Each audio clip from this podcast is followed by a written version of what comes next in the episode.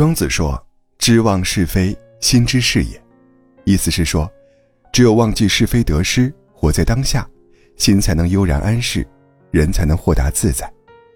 人生匆匆，步履不停，那些过得幸福快乐的人，往往都善忘；而那些对前尘往事念念不忘的人，难免活在过去，忧愁满腹。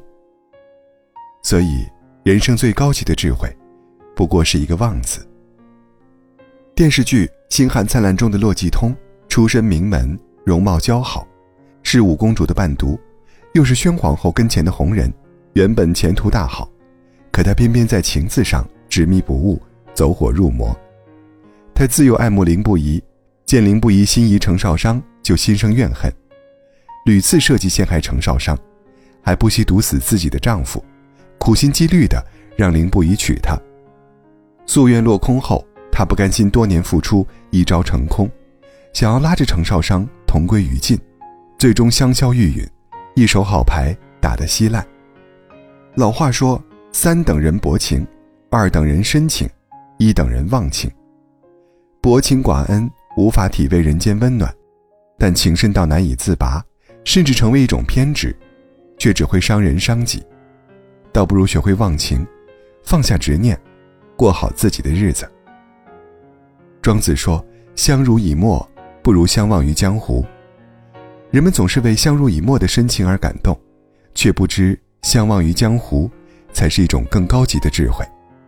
忘情不是凉薄，而是有情而不为情所累，深情而不为情所伤。不强求两情相悦，不执拗天长地久，豁达潇洒的安度余生。从来没有一帆风顺的人生。但乐观豁达的心态，却能帮助我们找到解决问题的途径，走出一番新的天地。曼曼喜欢记日记，毕业论文被导师驳回，他在日记里记录，揪出了一个被忽略很久的错误，真好。和男友分手了，他在日记里写，感觉真命天子离我又近了一些，期待。就连没能进入心仪的公司，他也能拿来自嘲，看来。老天对我另有安排呀。有人笑话曼曼是阿 Q 精神，而曼曼却觉得他是在用这种方式培养乐观的心态和正向思维。确实，他的人生慢慢的变得越来越好。佛家有言，即使明天是世界末日，今夜我也要在园中种满莲花。我们无法让人生按照自己的意愿进行，但我们可以忘掉忧愁。以积极的心态去面对变化和逆境，忘忧是一个人必须终身学习的功课。与其受困于过去的烦恼和未来的担忧，不如学会乐观，在困境中寻找生机，开启崭新的人生。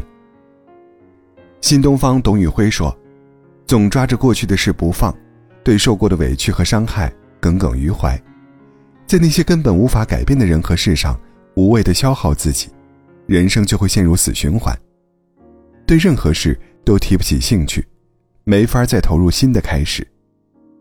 在塞舌尔森林里，有一种黑羽鸟，它堪称神奇的小偷，天上地下的东西它总能偷个遍。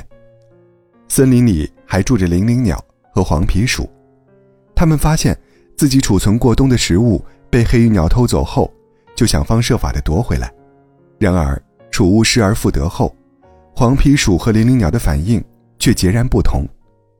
黄皮鼠对黑羽鸟怀恨在心，它时刻紧绷神经，寻找各种机会报复，没几天便紧张抑郁而死。灵灵鸟却如常生活，并且吃一堑长一智，隔几天就把储物挪到另一个树洞，重新藏好。朋友小秋曾在职场上受人重伤。错失了一次难得的外派机会，他记恨了很久，夜里回想起来总是气得睡不着，怨恨和愤怒将他折磨得心力交瘁，还影响了工作和生活。他去看心理医生，医生对他说：“你这样记恨一个人，只是在折磨自己，那个人一点都不知道。”小秋幡然醒悟，他重新规划生活，白天认真工作，晚上坚持跑步听音乐，让自己。无暇回顾那些不愉快的往事。慢慢的，小秋从怨恨中走了出来，他的努力换来了升职加薪，同时，他也学会了在职场中保护自己，远离小人。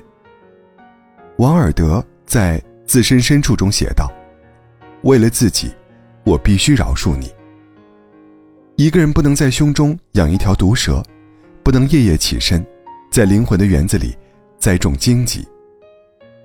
忘仇，不是要和伤害过自己的人握手言和，而是不拿别人的错误来惩罚自己。面对委屈和伤害，最好的回击就是放下怨怼，努力生活，让自己变得更强大，不再轻易被打倒。前阵子的脱口秀大会上，五十八岁的黄大妈火了，她落落大方，笑容灿烂，站在属于年轻人的脱口秀舞台上。照样光芒万丈，甚至有媒体称，五十八岁大妈讲脱口秀，一开口就赢了。确实，黄大妈豁达可爱有梗，但更重要的是，她没有因为年龄而限制自己。退休后，她学钢琴、讲脱口秀、跳舞、唱歌，喜欢什么就去尝试，活得生气勃勃，年轻人看了都羡慕。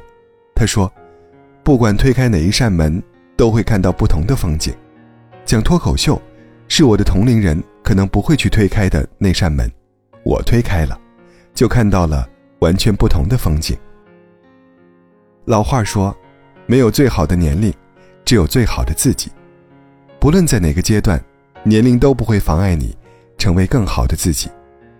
与其为所谓的中年危机而焦虑，不如学会忘灵，活在当下，去做想做的事。去看想看的风景，无需在意别人的眼光和看法。忘龄，不是非要在三十五岁时，硬凹十八岁的姿态，而是抛开对年龄的顾虑，好好生活，感受世界，活出自己的个性和价值。有人说，善忘是种无限靠近幸福的境界。岁月太长，人生太短，快乐或烦恼。不过是种选择。